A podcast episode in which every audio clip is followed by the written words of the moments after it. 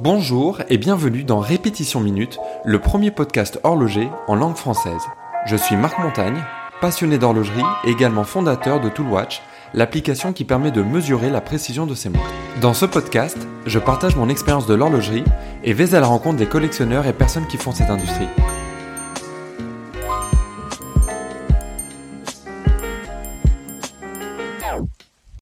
Au jour où j'enregistre, il y a plus de 86 000 cas déclarés d'infection au coronavirus dans le monde et près de 3 000 morts.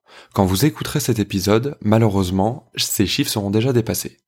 Alors cette crise sanitaire et humaine de très grande ampleur a aussi des répercussions économiques dans bien des domaines, dont notamment l'industrie horlogère, et c'est ce que nous allons voir dans cet épisode. Alors j'aimerais commencer par poser quelques éléments de contexte. On a parfois tendance à, l'oublier, nous, de nos points de vue euh, d'Européens, mais euh, le marché de la montre de luxe est principalement soutenu par la Chine, car entre 50 et 60% des clients sont, sont chinois. Alors évidemment, quand un pays de, cette ampleur euh, est, isolé, est coupé du monde ou rencontre euh, une crise et la traverse, ça a forcément un impact sur un marché qui est aussi dépendant. Il faut aussi se rendre compte que euh, le, marché de la, montre de luxe a aussi été impacté dernièrement par les manifestations à Hong Kong. là aussi, Hong Kong est une énorme région pour pour l'industrie horlogère tout simplement l'une des plus grandes euh, régions. Donc ça fait deux événements qui, euh, coup sur coup, euh, sont sont impactés par, enfin impact l'industrie horlogère.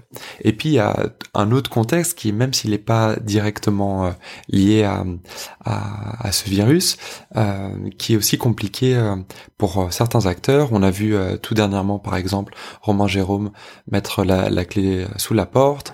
De même pour De Grisogono, même si là c'est de la joaillerie. Mais voilà, ça fait un, climat qui est, euh, qui est assez euh, tendu euh, en ce moment.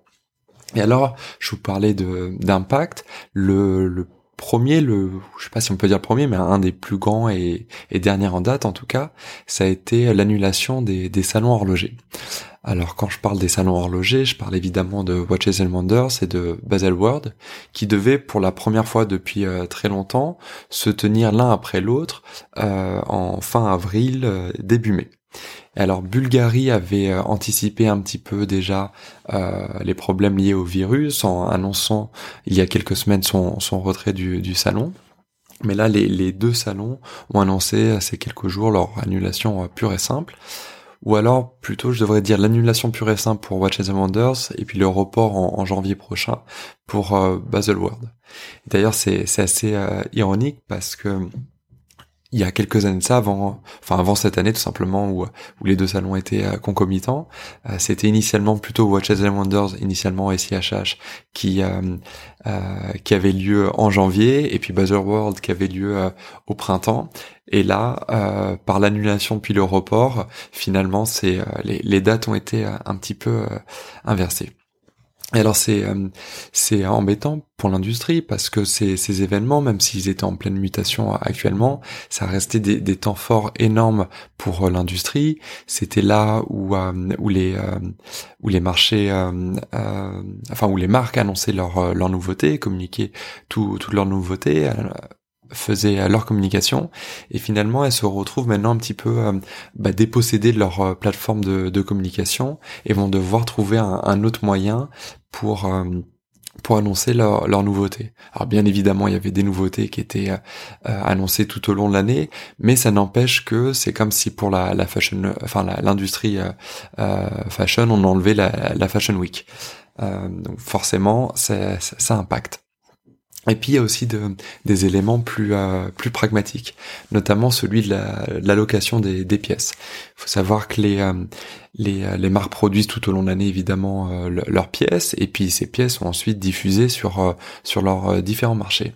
Alors la Chine avait été euh, bien stocké en, vue du, nouvel an chinois, mais euh, évidemment avec toutes les, boutiques qui étaient fermées, euh, tous les consommateurs qui étaient confinés chez eux, bah, ces, ces, pièces restent dans les stocks et n'ont pas été écoulées. À l'inverse, si on est une, marque horlogère, on n'a peut-être pas envie vu l'état actuel des, stocks en Chine et, de la situation, de continuer à, à, à à distribuer, à stocker ces pièces sur, le marché chinois. et donc toutes les pièces qui sont continuellement stockées, on a envie de les réallouer à, à d'autres marchés qui seront eux moins touchés et plus à même de d'écouler les stocks tout simplement. Maintenant, c'est plus facile à, dire euh, qu'à faire euh, pour tout un tas de raisons, mais aussi tout simplement parce que, comme je le disais en préambule, la Chine est le, plus gros marché. Donc tout d'un coup, on se retrouve à devoir diffuser euh, des, pièces sur d'autres marchés en des quantités problématiques. Donc là, enfin énorme.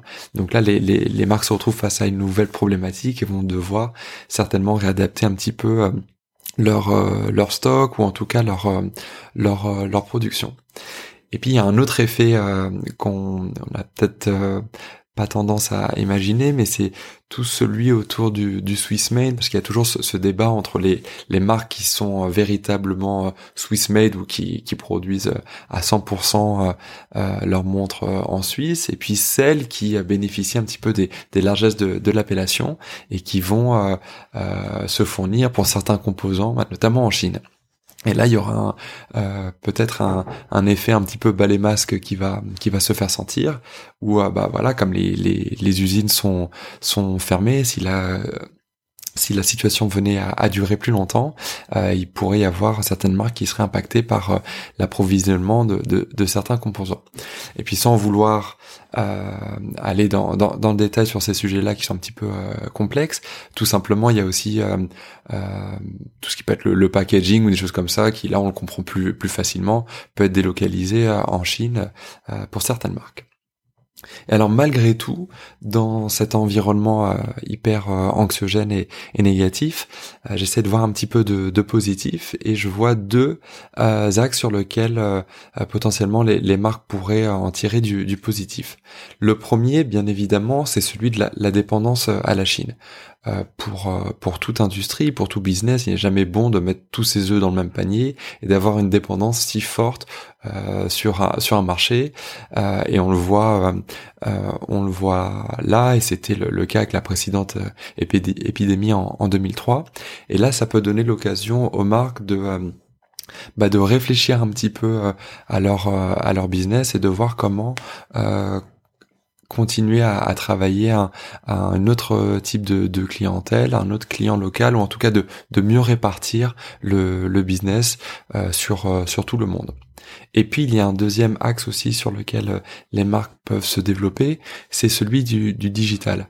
Alors bien entendu, le digital ne va pas être la, réponse à, tout, mais on le sait, les marques horlogères sont loin d'être les plus avancées dans ce domaine-là, euh, que ça soit au niveau de, de la communication, euh, et là évidemment avec des, des salons qui sont euh, euh annulés, des, euh, des les événements de plus de 1000 ou euh, x milliers de personnes suivant les, législations et les pays annulés, bah forcément le, le, digital, qui était déjà une grande plateforme de, de communication, un énorme relais notamment pour pour l'industrie horlogère, va voir son, son ampleur euh, augmenter.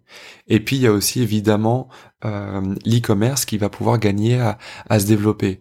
Alors euh, certes, euh, l'e-commerce pour la plupart des, marques ne représente pas le, plus grand canal de vente ou un grand canal de, vente en, l'état actuel, mais c'est un canal qui croît énormément et euh, certaines marques ne sont pas encore e-commerce, ne permettent pas à leurs clients tout simplement d'acheter leurs produits en ligne, ce qui paraît une aberration euh, en 2020 euh, et là ça peut être l'occasion effectivement bah, de d'allouer un petit peu plus de, de, ressources au, développement de, de ces plateformes.